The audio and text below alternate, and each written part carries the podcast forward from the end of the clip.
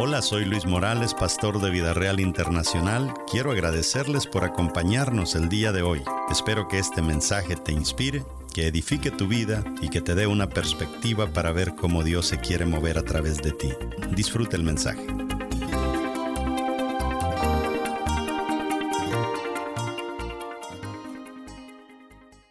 Y hay seis cosas que le quiero enseñar como parte de la introducción de este tema que vamos a estar hablando. Y estas seis cosas, usted que toma nota, apunte. La primera es, las promociones son recompensas por logros a futuro. Metas eso en la cabeza. Usted tiene que prepararse para ya no seguir dando lo que ha dado hasta ahora, para que usted pueda ofrecer cosas que la gente que está a su alrededor no están ofreciendo. Y que de esa manera usted pueda hacerle ver a la iglesia, al ministerio, a la empresa, de que usted es la persona que se necesita para esto. Entonces, toda recompensa está basada, guardes eso en su cabeza, péguelo en la refrigeradora, mándelo por un tweet, mándelo por Facebook. Toda recompensa está basada en mejorar el futuro. O sea, eso es lo que a Dios le agrada. A Dios le agrada cómo mi siervo va a mejorar el futuro, cómo este pastor va a mejorar el futuro, cómo este líder va a mejorar el futuro. ¿Cuándo es que las células crecen? Las células crecen cuando la célula tiene un líder que le va a mejorar el futuro a los miembros de ese grupo. Entonces, en la vida de José, vemos que donde él iba, él era promovido. Donde José iba, Ahí venía la promoción. Aunque le fuera mal, Dios lo bendecía en esa circunstancia. Le iba mal, me fue de la patada. Me calumnió la mujer de Potifar, pero le iba bien después. Lo meten a la cárcel, me fue mal. Estoy en la cárcel, estoy preso, pero se convierte en jefe de la cárcel. La segunda cosa que quiero que usted se guarde en su cabeza de estas seis cosas, si eres indispensable, no te promocionarán. Entiéndame esto, si usted es el mejor trabajador en ese cargo y no hay otro que lo reemplace, entonces amárrese los pantalones, porque usted ahí va a vivir el resto de su vida. Usted nunca va a ser promovido porque nadie lo puede reemplazar. Si vales más donde estás, en el trabajo que tienes, no vas a ser promovido. Entonces, ¿qué es lo que muchas personas hacen? Muchas personas dicen, yo no preparo a nadie porque si preparo a alguien puede hacer que ese alguien salga mejor que yo y entonces me va a terminar quitando el trabajo. Esa mentalidad no nos ayuda. Lo que nosotros debemos de hacer es siempre preparar una generación de relevo porque yo pueda ser que dentro de poco tiempo ya no voy a estar acá, porque yo ya me preparé para otras cosas futuras. Hay personas que hasta ahora están comprando una computadora. Hasta ahora. Hay iglesias que hasta ahora le dio por abrir una página web, cuando ahora todo el mundo está funcionando por aplicaciones. Entonces, ahora ya vienen las computadoras de inteligencia artificial, nuestras computadoras no van a valer nada. Ahora, ¿quiénes estamos pensando prepararnos en cuanto a eso. Inteligencia artificial. La gente imposible de reemplazar no pueden ser promovidos. Eso guárdeselo. O sea, si usted de la filosofía de que yo aquí nadie me va a ganar para hacer el trabajo como yo lo hago, yo le garantizo que usted ahí va a pasar el resto de sus días. Si estás haciendo un trabajo increíble donde estás, nadie se le va a ocurrir moverte. Vas a decir, no, mover a este hombre de aquí, Dios me libre, me quiebra la empresa. Ahí te quedas, ahí te quedas. Entonces, es bien importante. Tú eres el único que sabe hacer lo que haces. Si ese es el caso, estás mal porque allí vas a morir. Tienes que preparar a otro que sepa hacer lo que tú haces y quizá mejor, porque tú estás demasiado ocupado pensando en crecer para ser promovido que en continuar ahí solo para el resto de tus días en el lugar donde estás. Nunca capacitaste a nadie, entonces ya quedaste confinado para permanecer el resto de tus días en el lugar donde estás. ¿Y qué mejor momento? ¿Qué mejor momento que esta cuarentena? Mire, es terrible cómo se pasan los días. Si es que una semana vuela. Y qué oportunidad tan bonita que no hay dolores de cabeza, porque el que te cobra, que se aguante, porque de todas maneras el gobierno te protege. O sea, ¿qué, ¿qué, mejor manera para estudiar y estar bien concentraditos? Para ser promovido, capacita gente que te reemplace que hagan el trabajo mejor que tú. La tercera cosa que quiero que aprendas en cuanto a este tema de las promociones, de crecer. Mire, yo acabo de estar al borde de la muerte, mi esposa acaba de estar al borde de la muerte. Y cuando uno está al borde de la muerte, uno habla con Dios y le dice, Señor, esto fue todo lo que yo pude hacer en toda mi vida.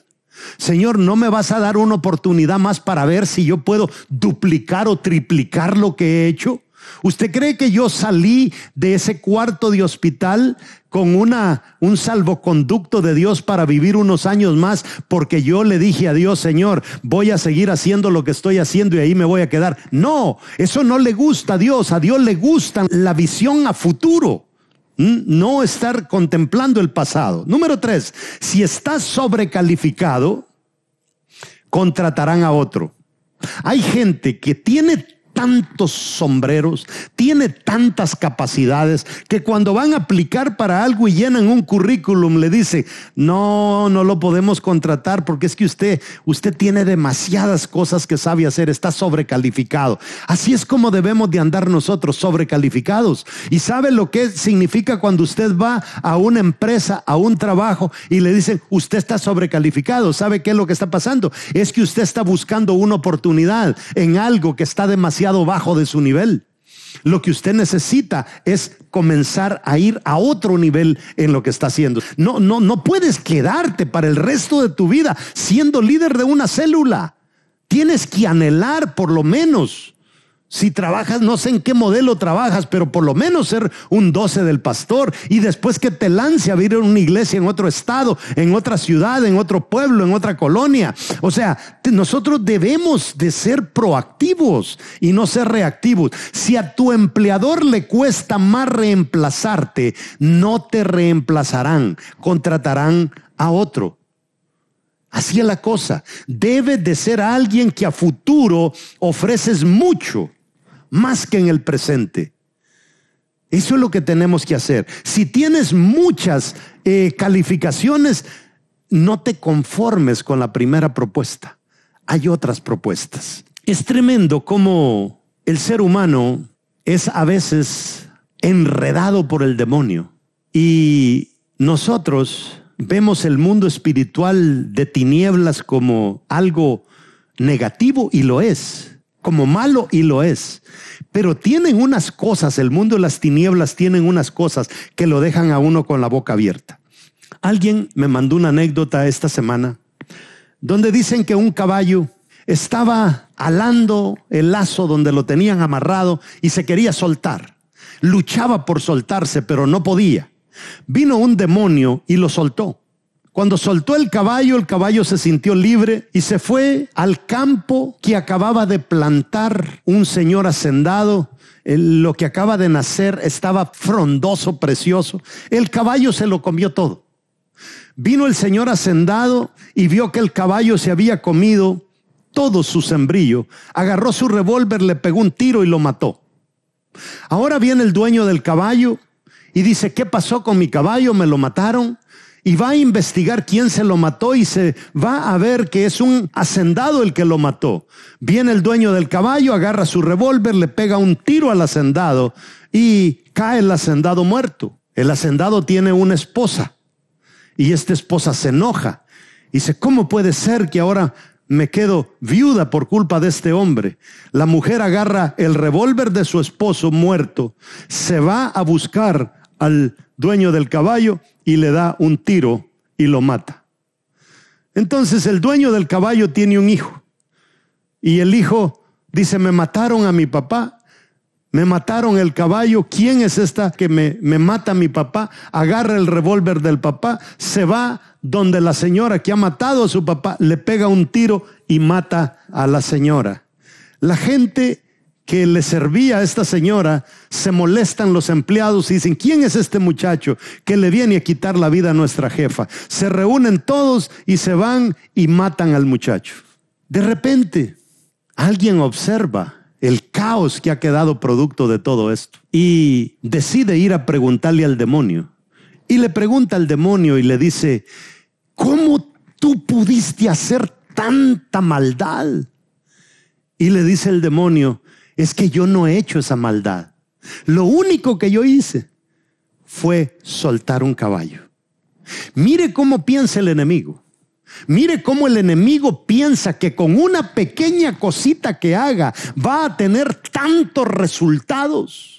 Y nosotros a veces nos matamos y nos matamos y nos matamos y no producimos absolutamente nada. A veces somos como esa gallina que cacaraquea y cacaraquea y cacaraquea y al final sale un huevito. No somos como el avestruz que no hace ninguna bulla, pero pone un huevo casi del porte de una papaya tenemos que nosotros entender que Dios no nos ha llamado para cosas pequeñas. Gracias por escuchar nuestro podcast de hoy. Síguenos en Facebook, Instagram y YouTube como Luis Morales Ministries. Para conectar con nuestro ministerio puedes escribirnos al correo electrónico pastor.vidareal.net. Nos escuchamos en el siguiente episodio.